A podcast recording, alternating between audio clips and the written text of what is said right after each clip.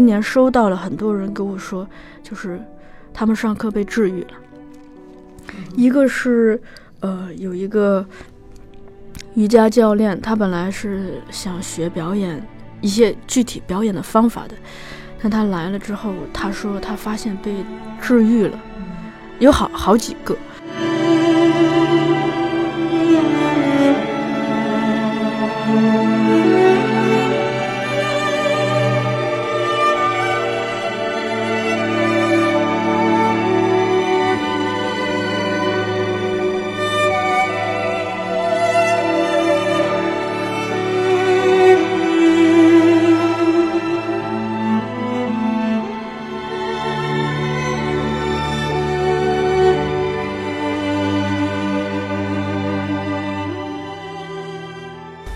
大家好，欢迎来到后浪剧场，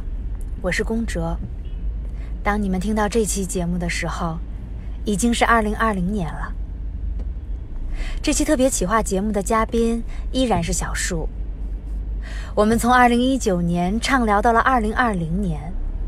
在彼此声音的萦绕陪伴下，迎来了新的一年。嗯，要那个，你现在还有跟姐姐的朋友那个？给你回了十二，我姐姐的朋友联系吗？我后来我一直跟他有联系，他后来跟我说，就是他觉得，呃呃，他觉得我走的比他快了，嗯，因为他已经结婚，现在生了两个孩子了，嗯，然后就是从事一份跟跟文艺有关的工作，很安定的生活在一个海边的小城。嗯，然后和他的这个青梅竹马的同学结了婚，就基本上是一个传说中的故事，但但我一直没有见到他。嗯嗯，其实这是一个 特别知性的一个笔友。对，嗯，我们我发现我们家啊，就是这哥哥姐姐呀，我呀，我们都很喜欢这种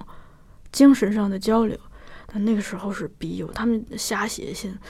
就就都是跟杂志中，就不是那会儿杂志里头经常写征笔友嘛，嗯，他们就都那么取得联系的。对，那你有那个一提到杂志，我刚才也想问，你有那个投过稿吗？就是，嗯嗯，明白。我小时候行动力很差，没有，都是都是停留在幻想阶段。挺好的，现在正好把以前的幻想都慢慢的付诸于实践行动。嗯嗯，呃，然后。我在想什么时候我们聊一下姐姐呢？是我们把这个都问完，还是随随时可以开聊？我我觉得我姐姐的，那我们现在聊。嗯，我姐姐的重要的意义在于，首先是在她不在的时候，我们偷看了她大量的东西，包括照片什么的。她生气吗？她后来知道吗？她我我都不知道她知不知道，因为她很大条，她不在，好像也不太在乎这些。我有的时候甚至怀疑她是不是故意给我看的，因为。他觉得我对这些，我们对这些也挺好奇的，但，嗯，另一个他给我的另一个影响是，我姐姐特别喜欢带着我，嗯，她她是游山玩水的，小时候特别，她特别喜欢交朋友，就是哪儿都有她的朋友，啊，真的，她去哪儿都喜欢带着我，然后，嗯，去去大大自然里头玩也带着我，进城也带着我。但是呢，他经常不管我，他对我的方式特别好。我小学的时候，那个时候还没进过城呢，一乡下小孩儿，他就带着我把我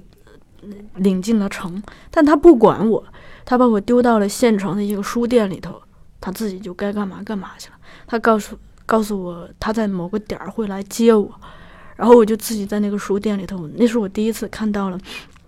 一千零一夜的故事哦，然后后来 他上大学的时候，他也带，他也希望我没事儿就去找他。我去找他的时候，他又又给我寄了一张图书馆的证，他把我丢到了图书馆，又不管了。当时他们宿舍的女孩都看不惯，就觉得什么人啊，把人家小妹妹叫来，啥也不管。我姐说。他要是自己拿拿拿着这个暖水瓶能找到水房，他将来自己去了瑞士就可以找到银行。他一直是这样对我很鼓鼓励，而且，嗯，所以我如果归结姐姐对我的影响，我觉得就是两块儿，一一个是在我原地不动的时候，他给我带来了大量外面的信息；嗯另一个是他经常带我出去走一走，见见世面。嗯还有一个最最重要的是，呃，因为我俩是有年龄差的，所以他我走过的路他都走过嘛。我有什么都喜欢跟他商量，我跟我有任何新的想法跟他说，他第一个反应一定是鼓励的，说你去做，然后呢再加一句说，嗯，某些地方需要小心一点，嗯，或者是你需要为你的那个后果什么的提前想想清楚退路什么的。因为他的第一个反应是鼓励，所以他再给你提所有的建议，你都特别容易接受，所以我们的关系特别好，一直特别好。那姐姐现在有像她的好朋友那位姐姐一样有这种感受，比如说她会觉得你比她走得快吗？还是说到现在为止，你们的步伐，嗯，相对于还是有这个距离感和一些 没有距离同步的感，一直没有。呃，我说的这个距离感是，嗯，她都还会有你现在比如说遇到一些事情，她也经历过，然后有鼓励和这些，肯定是这个方式没错嘛。我们现在已经不是这个时间长度上的这个距离了，而是在不同面向的距离。因为我姐姐已经结婚，而且有了小孩儿，小孩儿开始上小学了，嗯，所以，所以我姐姐她会经常给我一些关于家庭生活嗯。和育儿的一些思考，因为她她真的是，她也是特别爱学习，特别爱思考，所以他经常跟我交流这些。而我因为我没有成家，所以我需要跟我跟他交流，比如说我读过什么书，看了什么好戏，就我俩等于是这方面的互补，变成了一个嗯不同面向的互补。所以现在我虽然没有结婚，没有孩子，但是对很多就是啊，一个女性在这个阶段经历的很多东西，其实我都是还还知道的蛮多的。挺好的。嗯。嗯嗯那姐姐，我们先聊到这儿，好的，因为我知道姐姐是化学老师。对，嗯。嗯，其实我一直想知道，就是在，嗯，其实编辑书籍刚才已经提到了啊，嗯。比如说你埋的秘密，那呃，参与工作坊课程的过程中，有没有一些让你感觉到印象特别深刻和感动的事情？嗯。嗯，然后嗯，怎么说？其实是嗯，因为我看到现在已经有很多老成员了嘛，大家的互动也嗯很频繁，频繁，然后呃也很有内容吧，嗯不是那种你来我往那种寒暄和客气。那嗯，还有平时是跟他们怎么互动的呢？然后这个互动的话，就是呃会有一些带来一些思考和转变吗？就改变，嗯。对课程上，包括对一些看戏的理解，或者嗯是其他方面，包括书籍上，嗯互动的话，其实 除了开课的时候面对面的一个交流，最主要的就是微信嘛，通过，包括跟听众也是这样。就最近有好多听众在加我，跟我反馈节目，我也是特别开心。嗯嗯，互动。关于课程，我目前接收到的信息其实主要是两块，嗯。一块是最多的就是大家很希望有一个汇报演出的机会，嗯。希望工作坊再长一点，让大家有一个成品出来，不管是舞台式的呈现，还是一个短片，这样子的话，可能这是这也是很多人喜喜欢表演的一个一个很重要的部分吧，就希望自己是有一个东西来做纪念果的，嗯纪念的。另，但另一个更打动我的是，我今年收到了很多人跟我说，就是他们上课被治愈了。嗯一个是呃，有一个瑜伽教练，他本来是想学表演一些具体表演的方法的，但他来了之后，他说他发现被治愈了。嗯有好好几个，另一个是之前圣诞那期播过的嘉宾罗罗，他专门给我发了一条嗯长长的语音嘛，他讲了一个观点，我觉得特别好。他说，嗯，他害怕我把所有的精力都放在了怎么样给大家呈现一个成品，怎么样让大家真正的找到那种提升演技的，就是害怕我一味的走到了这条路上，因为他觉得这个表演课对人的疗愈功效会更加的珍贵，因为这个并不是所有人，所有来上表演工作坊的人都想当演员，也并不是所有人都能当演员。那每个人都得面对自己的内心生活嘛。这个时候，如果说可以有一个课治愈到你，让你意识到，一个是发现自己的问题，就比如说你发现其实你是一个乌龟，你一直把自己藏起来，你看起来很风风火火，但其实你非常的脆弱，嗯啊，或者是。呃，他让你不但发现了问题，而且帮你解找到了解决的方向。比如说，他让你做很多事情之前，可以先静下心来，先静下来，然后让自己进入到一种可以把外面的东西都暂时的抛开的这样一种心境，或者是你可以让自己更愿意去尝试，也更愿意去相信别人这种东西。嗯，就他们给我的这些反馈，我就觉得特别好。但，呃，嗯，就这一点，我其实特别想再升华一下，抽抽出来看这个问题。呃，我一直在想啊，就做书也好，做课也好，做节目也好，包括做线下活动也好，我就在想他们的意义，或者是我为什么这么热衷于去做这些事情。我觉得我目前能想到的有两个方向，一个是他们真正的创造了一种交流的一个空，一个一个场。嗯嗯，做书的话，你是读者是通过书这个载体来跟作者交流，也也可能可以和编辑交流一点点嘛。嗯，做节目的话是大家通过声音来交流。嗯，啊，做课是面对面的去。等于我们提供这样一个空间，创造这样一个氛围，让老师和学生之间交流。这个交流，嗯，我我我会觉得特别的重要，因为你觉得人在日常生活中，其实我们很多的只是那叫唠嗑儿，那叫聊天儿，那不是交流嘛？你吃了吗？这这这这不是交流，就可能。我想，所有有精神生活的人，他都需要这样一个通道来抵达彼岸。嗯，这个彼岸可能是成千上万的，也有着同样欲望的交流欲望的人。就那我们能创造这样一个载体，我觉得是特别好的。另外一个是，嗯，是对个人的一个满足，因为。嗯，从我小时候的，就我小时候就挺爱幻想的。我现在觉觉觉得那些东西非常对一个人的成长非常的宝贵，因为就是虽然你的身体没有穿没有办法穿越时空，也没有办法逃离地球，但是当你有精神生活的话，就哪怕是不跟人交流，你就自自个儿这么晒着太阳，安静的坐着，嗯，你自己是你自己是有一个世界的。这个东西是任何人都拿不掉的，而书也好，节目也好，你在课上学到的东西也好，甚至我们在推而广之，嗯，文学、电影、戏剧也好，音乐，就我们在节目里聊的这些东西，都它都可以让我们自我这个封闭的世界变变得越来越丰富，越来越充盈。这个是我特别在乎的。我觉得还有一点是。我在 做节目和做课的过程中，我发现的一个成长的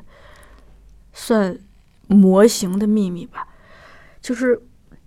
这个模型就可以直接的扣回到我的童年中。就嗯，我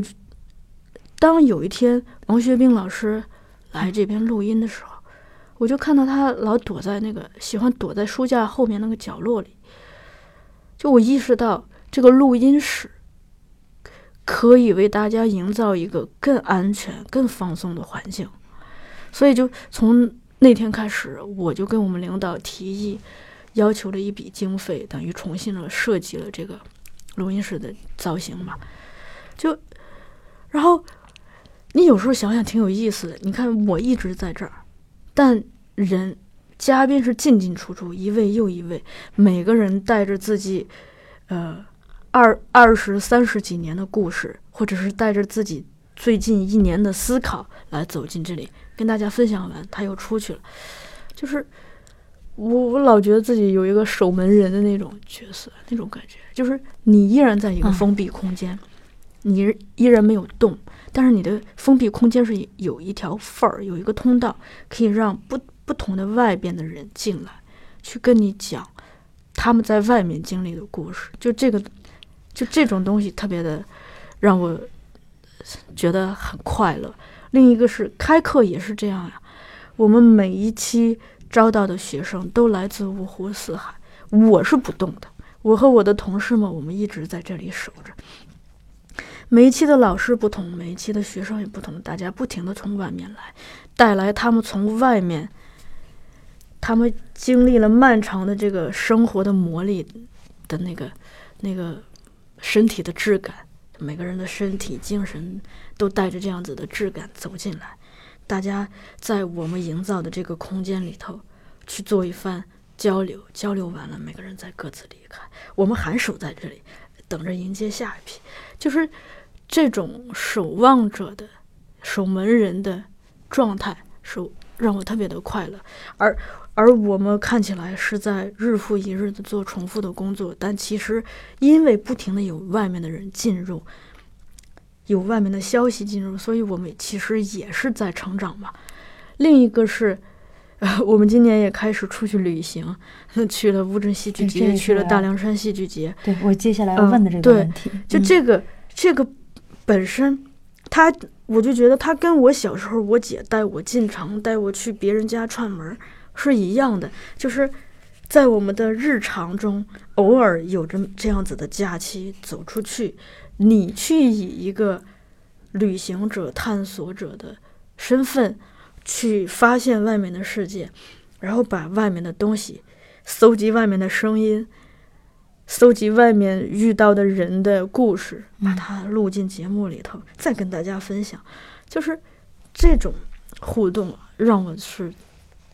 真是由衷的快乐。嗯嗯，你刚才说，我刚开始第一反应，我觉得。呃，你说守门人嘛？我觉得像一束光照进来，然后又提到课程，有很多人进入到你们这个课程里，大家进行交流。后来我就觉得像一个万花筒，嗯，那有一个有一束光进来，里面有五光十色，然后各种各样的光，呈现出很多颜色的这种呃，就是混合在一起。最后我们看到了不同的镜面和，其实也一种是自观，就是所谓的。嗯，怎么说？用用对镜来形容吗？我在想要不要用这个词。然后再一个就是，嗯，一种升华和成长吧。嗯，我还有一个，我有两个问题。第一个就是就是呃，不知道罗罗这个可以在这里提吗？就是刚才他跟你说的那个很长一段语音，他说他不太希望你把所有的这个精力只放到课程上去关注。呃，那他有。我有有一点不太理解，就是他是希望有你的精力会分散到哪一块吗？他不是说，嗯，他不是在讲我的经历，他是说，我不要因为大家不停的在提，就希望有一个最终呈现的有排，希望有排练，有有演出，而忽视了表演带给人的疗愈作用这一块。他认为这一块也非常的珍贵，但其实我跟罗罗想的是一样的。嗯，我觉得排戏。它只是我们生活的一部分，嗯，演出和排戏只是生活的一部分。我们永远最终最跟你息息相关、紧密相连的，就是生活本身。所以，如果我们可以解决掉我们在生活中的精神困扰，这个是我最看重的。明白。我其实我也在想这个问题，嗯，这么长时间，因为其实现在。我们在大众视野里能看到的综艺类的关于表演的节目，包括大众对于表演的评判的发声，嗯，已经变得非常多了。嗯，每个人有每个人的评判，每个人有每个人的标准。然后，呃，我现在都似乎觉得，嗯，好与坏其实不重要了，重要的是生活。对，就是就一直都觉得生活很重要，嗯但是现在为什么会觉得生活更重要？就是因为，嗯、大家太过于去强调好与坏。那我也一直在思考关于你们这儿的表演课程。我在想，我说，哎呀，嗯、好在大家来上课的，包括你们的作为组织者，嗯呃，创创造者，你们都有很明确的一个，嗯、自知的一个状态，而不是盲目的，不是说是疯狂的，呃，就是为了嗨，嗯，而是说大家是在过程中去寻找每个人的呃诉求。嗯其实，嗯，所以他没有到了一个偏激的一个角度去走向嘛，所以我觉得挺好的。然后包括罗罗。嗯，给我带来的，因为就是我还挺想提一句，我前一段时间去中间剧场看李建军导演的《人类简史》，然后他出现在台上的时候，我还呃挺高兴的，嗯因为嗯、能看到他，我可能也没有看过他太多上课，也有几次吧，嗯没有从最开始看到。那他是在舞台上出现的时候，我觉得真的能看到他在这半年里的一种自我疗愈的过程。他没有通过，因为我没有跟他有直接的交流嘛，但是我没有就是能能在舞台上他的那个表演状态里看到他真的对于某些情节有一些释怀了。对，嗯，然后我觉得其实那那个戏给我的就是触动还挺大的，我很喜欢。嗯我觉得他去除掉了嗯职业表演者的技巧，嗯又给素人演员有一种规划。我不想用束缚，我想用嗯规划，嗯、让素人没有那么的水上台，然后又没有说像嗯、呃专业演员那种努着劲儿，他一定有一个标准的一个一二三四五那种程序，然后大家都在表达自己。嗯，我觉得那个的表演状态和整个的这个戏的一个节奏啊，包括什么的，嗯，我我个人还挺感动的，我几度那个 眼泪不自觉的就流下来，因为我觉得，嗯、那种很真诚的一种状态。我我当时我就想，我说，哎呀，我说，嗯，因为罗罗是作为后浪的，就后浪咱们这边的那个嗯培训出来的学员，然后他站在了一个那样的舞台上，因为我们也知道李建军导演在选择演员的时候，他不希望演员是职业演员，嗯要素一些。那他就是很奇妙的一点，就是罗罗经过了训练，但是他还依然能让导演觉得他是一个以素人的状态可以去嗯呈现这个表演。我觉得这个是一个很好的一个，呃，怎么一个水平吧，一个 level 的一个这么的一个评判的一个。目前为止了，是一个很好的这么一个状态，没有过也没有不够。嗯，嗯嗯而且李建军导演在他的这个，呃，他喜欢讲剧场嘛，他的剧场观就是让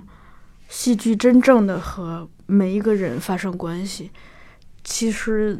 这个东西对我也蛮有启发的，因为我也在想，我们不管是做节目也好，做呃做课也好，真的就像我们的 slogan 讲的，对于我来说，我最看重的是不是小范围的人在那里自嗨，我最希望看到的是我们做的事情真的是，嗯，跟大家有关，而且能帮助到大家。就你会能看到，让你看到艺术也好，文艺也好，它本身它不是一个高高在上的那种那种东西，它而是一个你会发现它跟你的日常生活已经分不开，而且它可以让你的日常生活找到一个出口。是的，其实就像我觉得你们的课程出现了一个什么样的一个就是化学反应，嗯就像比如说我们有些人知道我们身体有病，我们直接去看医生去开药吃药；有些人觉得是呃精神上出了问题，我们去看心理医生。嗯但它其实都是有一个服药的一个呃就是治疗的这么一个过程嘛。但你治疗过程之后，你还是要再回到生活本身，还是要回到工作里，面对你周围所有的人。那其实你们这个课程，我觉得它变成了一个把吃药和后期面对结合在一起。因为你在过程中，可能有些人来上课，他并没有那么强烈的目的性，说我一定要通过这个课去解决我什么样的问题，而是说我试试吧。嗯我来上上课，来打发一下时间，然后让自己也有一个跟这个表演近距离的接触，让纸面上跃跃然于就是实际，对吧？然后还有在，但在这个过程中，他们肯定也会选择很多很多的渠道。那在过程中，他们就就是 很奇妙的结合在一起了。我觉得这是一个很可能是他们今年有些人的一个很大的一个收获吧。哎，我们可以进一首歌吧？啊，那我们进一首什么歌？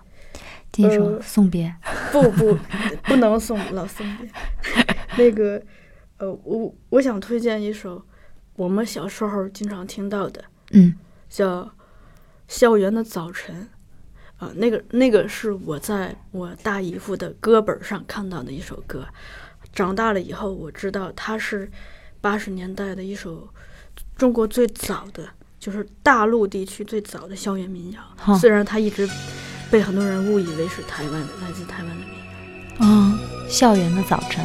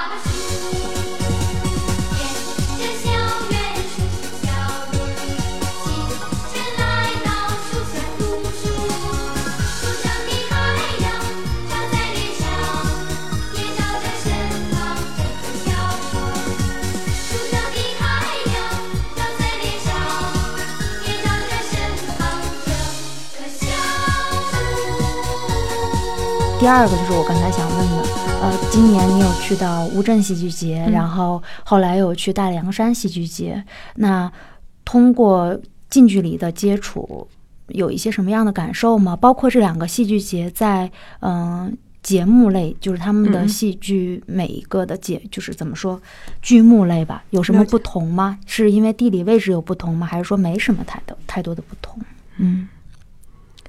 其实剧目吧，我我觉得，嗯，任何的戏剧节它都是有主题的，嗯，或者是它是有气质的，嗯而它的气质取决于主办他们的人。嗯嗯，所以，呃，乌镇戏剧节注定与他们的这几个发起人，嗯他们的品味嗯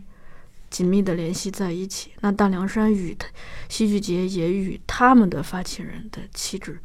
紧密的联系在一起。嗯因为我更想说的是，嗯，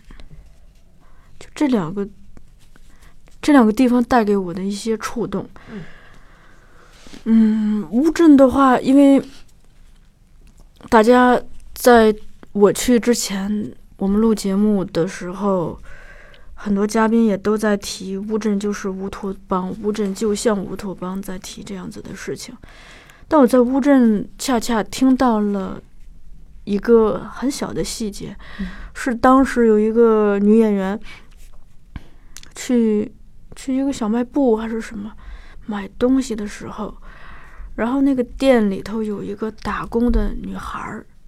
她说了一句：“她说其实在这儿特别绝望，因为它是个封闭空间，嗯。你在这里头，就你每天起来什么都是一样的嘛，你在这种，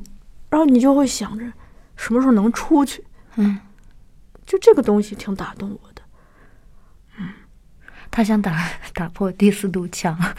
他在一个一个嗯，也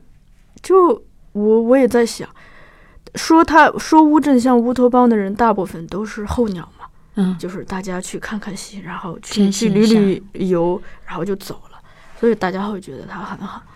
那刚才那个女孩的那那么一句话，她等于给了你一个当地人的视角，虽然她未必有典型性、代表性，但是你至少看到另一个视角。嗯另一个是我当时跟我的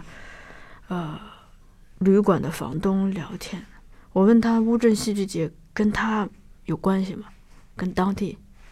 人？他说什么？他说没有关系啊，有什么关系啊？票那么贵，你们真舍得花钱？对啊，我说那你作为开旅馆的乌镇戏剧节，可以 给你们带来这种经济上的嗯会会有一些，但是呢，互联网大会带来的更多更多。对，就这种东西让我觉得很有意思。另一个是大凉山，因为去之前对它没有想象，但是我去了以后，发现它真的是好山好水。嗯，就好山好就水好风光。对对，这个挺挺好的吧。另外是，呃，他那个主办方不是给我们每个人都安排了志愿者嘛？那志愿者主要就是当地的大学生，尤其是西昌学院的大学生嘛。西昌学院，对，嗯那些大学生是我们了解当地的一个非常好的一个窗口。嗯我们通过跟他们的聊天，就会意识到，他们其实就是过去的我嘛。嗯对一切充满了渴望，对戏剧毫毫无了解，但是充满了渴望。对啊，就是这样。那嗯，大凉山听起来啊，因为我没有去过大凉山，嗯，就是感觉地貌上会比乌镇更开阔一些。它是在整个城市中呃演出。嗯乌镇因为它是一个相对来说是一个完全封闭式的，就在那一个小镇里，嗯嗯但其实准确的说就是就在西栅嘛。嗯但大凉山它是在分布在城市的各个空间，嗯而且它因为有很多这个户外的演出，所以这老人、小孩儿，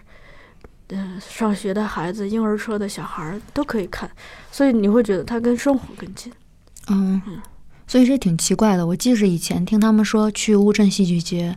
他们会在餐馆里可能吃着面的时候，就相当于自己有了一个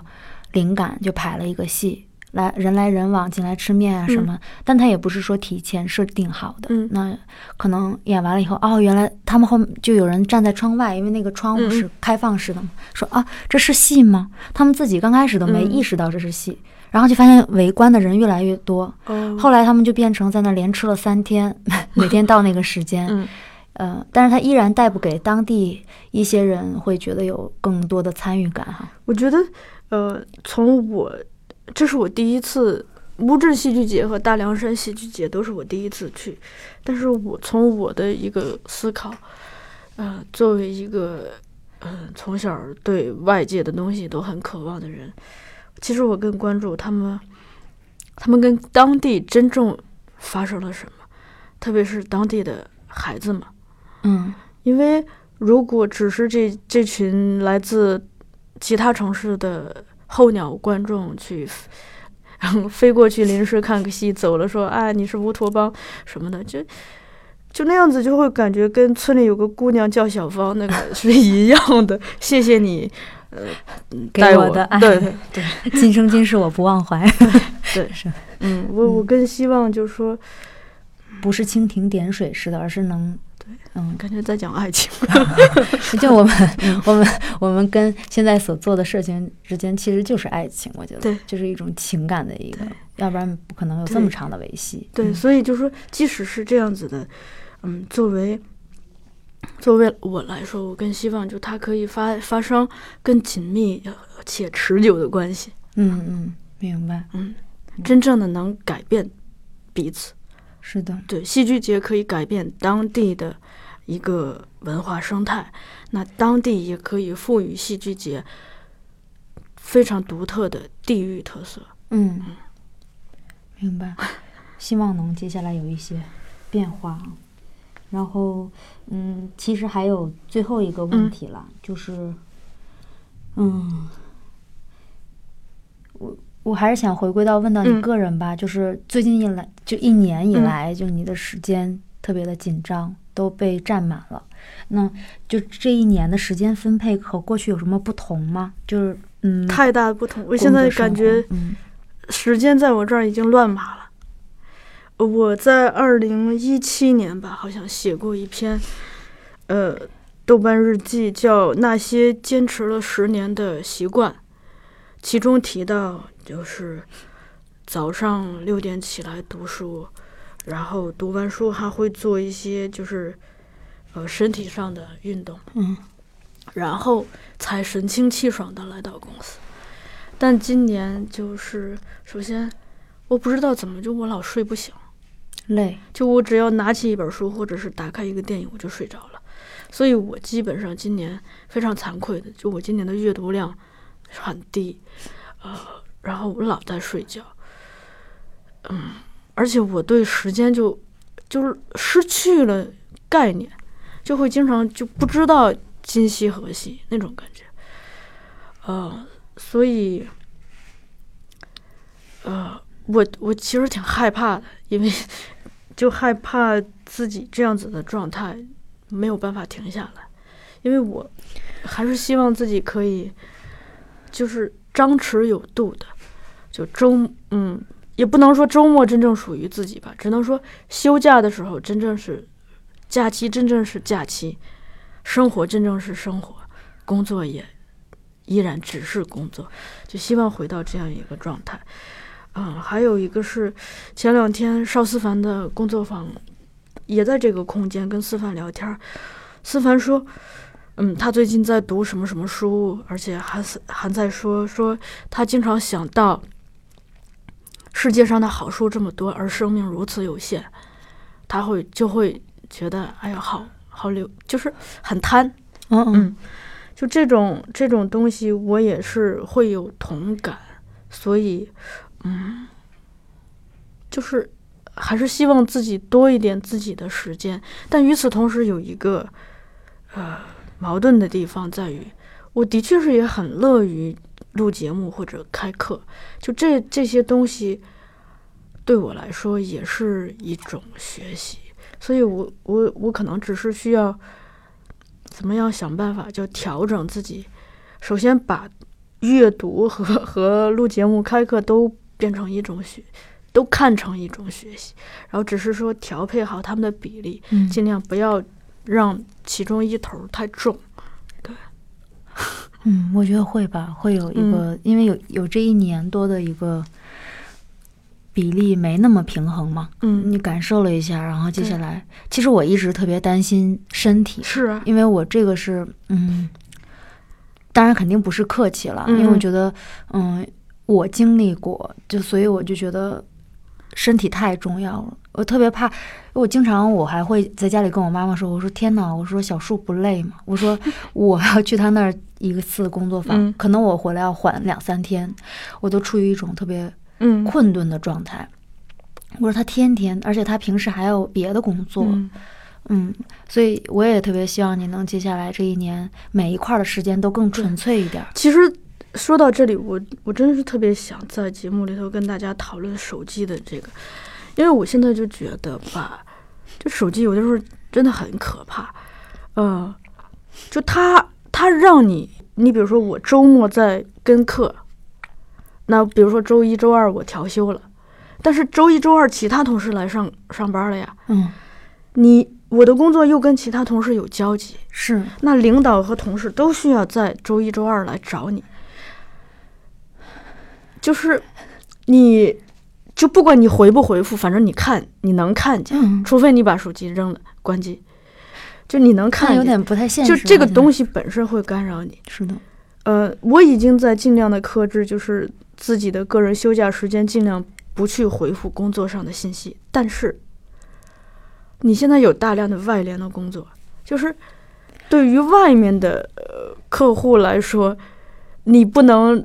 这么清高的说，现在不是我的工作时间，所以我不回复你。这样子的话，可能会会影响你的。影响公司的形象，或者影响你的个人业绩嘛？明白。就这种东西，他会，我会觉得，嗯，我们被信息绑架了，而且最可怕的是，就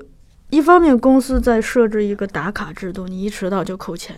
那另一方面，但是但是你在下班之后去去处理这些大量的，特别是，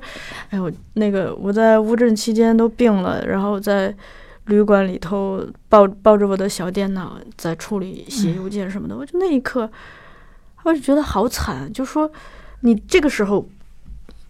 这种东西行行为，我想在任何公司他都不会给你算作加班，嗯，但是你迟到了就会扣你的钱，就是就很不对等。对对，就现在就大家都在说社畜嘛，就我觉得可能就是大家太容易找到你这件事儿本身也会让让让你的。工作量变大，但其实，嗯，这个辐射波太大了。是就是这个，我刚才也在想，这个，比如，就像你说的这个，嗯本来你可能休息了，对。你可就是我现在我现在调休就等于在家办公。嘛。就是一样的嘛，因为之前所有的这些工作的信息还在不停的就是以一种辐射的状态进入到你的生活里，嗯，你不回复，就 所有不回复就忘了。对。这个很麻烦，就是你有的时候你看见这消息，你没有回复，可能真的就回头就忘了，啊。再回的时候就因好久。为现。在手机每天都爆炸般的信息用了，对。嗯，我反正我这是把朋友圈关掉都接近我不用朋友圈，嗯但是这我看你也你不能关 微信呐。是的，嗯，所以我现在也也是觉得这个还挺那什么。我觉得这个对当代人的这个影响挺大的。另外，我想提一个心得嘛，就是说，嗯，其实在，在使用智能手机之前，我是就我我是特别喜欢宅，就从小就寒暑假就基本上不跟人联系，是的，然后开学了一个全新的自己 回归到集体中。我喜欢自己，就我喜欢自己的时间真正是自己的，然后你去你去和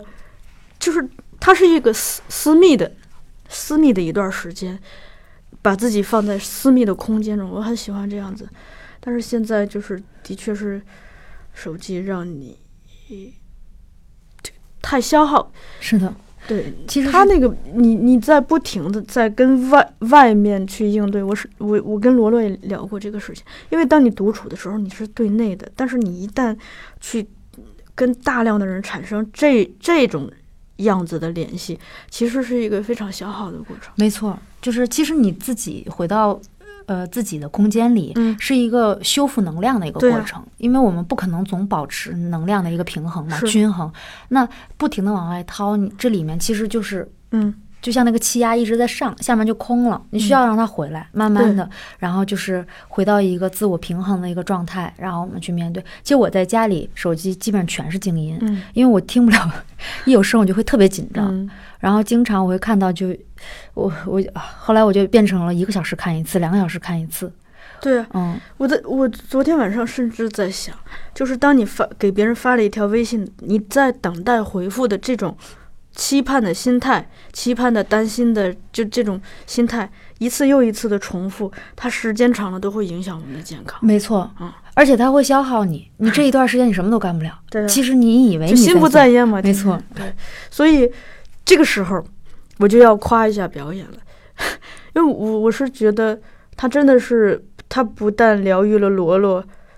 拯救了我，我觉得他是对很多人有帮助的。我为什么就是第一次上了表演课，我就特喜欢这个事儿呢？因为我从小呢是，我是一个，我感觉我还挺追求平衡的。就我除了追求精神上的，我也特别重视身体上的。嗯，从从小就那个各种体育项目都参加嘛，就是就总希望自己是一个文武双全的，就是头脑和身体都很都很发达的人。所以，但是现在就是我们大部分人，呃，基本上都是头脑头脑的这个运转远远高高过身体嘛。就在想，表演其实表演课很好的，它让我们首先是排除掉外在的这些所有的干扰，把你的手机扔掉，嗯然后你就非常专注于这个当下的空间，这个就这个概念和这种行为方式本身对人非非常有帮助。它真的是让你身心合一嘛，就是你的心不是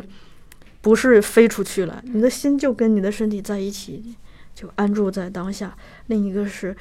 啊，它有大量的这个身体上的、情感上的、精神上的这种运动，就我觉得它可以让人更像一个人。是的，我你你提到这个，我就想到，就是表演的确是可以带来这个。嗯然后呃，相对于我我印象特别深，今年看戏所有的经常听到的声音就是手机掉在地上，嗯此起彼伏。就是这个咣掉一个，又咣对掉一个。我我印象，咱们应该是一起看了丁一腾的那个《窦娥》吧？对看的时候旁边还有一男生拿着电脑在那儿办公。对，当 当时我记得他说了一句话，说：“哎呀，不要看我了，我这屏幕是有点亮，但是我也没有办法，我要赶稿子。嗯所以我觉得太大家太可怜了，对真的。就明明我们去看戏或者看电影之类的，在一个嗯密闭的空间里，那一个半小时就是为了静下来，嗯换一个环境，换一个状态。对。现在大家又脱离不开这个。所以其实，嗯，我我等于一直在，呃，接受李浩老师那句话，就是每天在做自己的事情之前，先花三五分钟让自己静下来。所以我现在最爱做的一件事叫闭目养神。挺好的。嗯，嗯，那就是最后一个，因为我们今今天这个是嗯跨年的，嗯，嗯，你对新年有一些什么样的寄语吗？当然这个有点俗气啊，但我是觉得还挺好的，因为我也原先嗯从来不太谈这个，嗯。但我今年觉得哎这个还挺好，有什么寄语和愿景吗？寄予愿景也说不上，但是我是越活越重视一个事情，就你说的健康。嗯因为觉得，就你再拼命，拼了老命了，你的身体崩溃了，罢工了，那一切都没有办法去做。而且，我总希望自己活得健康，健康地活得长一点。嗯就是因为你活得长，才可以见到更多的东西。那些思凡说的读不完的好书，也才可以有机会去读它。嗯嗯，就就是健康吧。但我觉得，其实只要你的身体留得青山在，同时这个精神上又不会出大的问题，就大家一直就这么默默的细水长流嘛。嗯，对太好了，我觉得这个愿望，嗯，一定会在你调节这些所有的平衡度的时候嗯，实现的。我一直会在警醒这这些。嗯，真的是要警醒。嗯，那那我加一个片尾曲，好，照例。片尾曲我也想好了，是我今天来公司的路上想的，因为我们来我们公司不是要从这个北海北这站出嘛，啊，然后我每天骑自行车还会经过北海那个白塔，啊然后我就想想起了我小时候的一首歌，叫《让我们荡起双桨》。哦，我第一次知道这首歌是在小学的课本上，我记得当时那个课本在讲讲这首歌背后的故事，就说呃，应该是那个电影叫《祖国的花朵》吧。哎，呃当时有一个电影，一九五五年有一个电影叫《祖国的花朵》，然后什么在讲那个乔羽和刘刘炽还是刘芝，就是两位在北海就跟一群孩子们，就等于是一边儿一边儿这个观察生活，一边儿创作什么的。我当时看完就对那个东西充满了想象啊，你就然后没想到自己现在在北海边儿上办公，然后更更感慨的是。当我意识到那首歌创作于一九五五年的时候，你会意识到当年那帮小孩儿都多大了。我你算一下，我妈妈的年纪，我妈妈五二年，是的，就六十多岁了。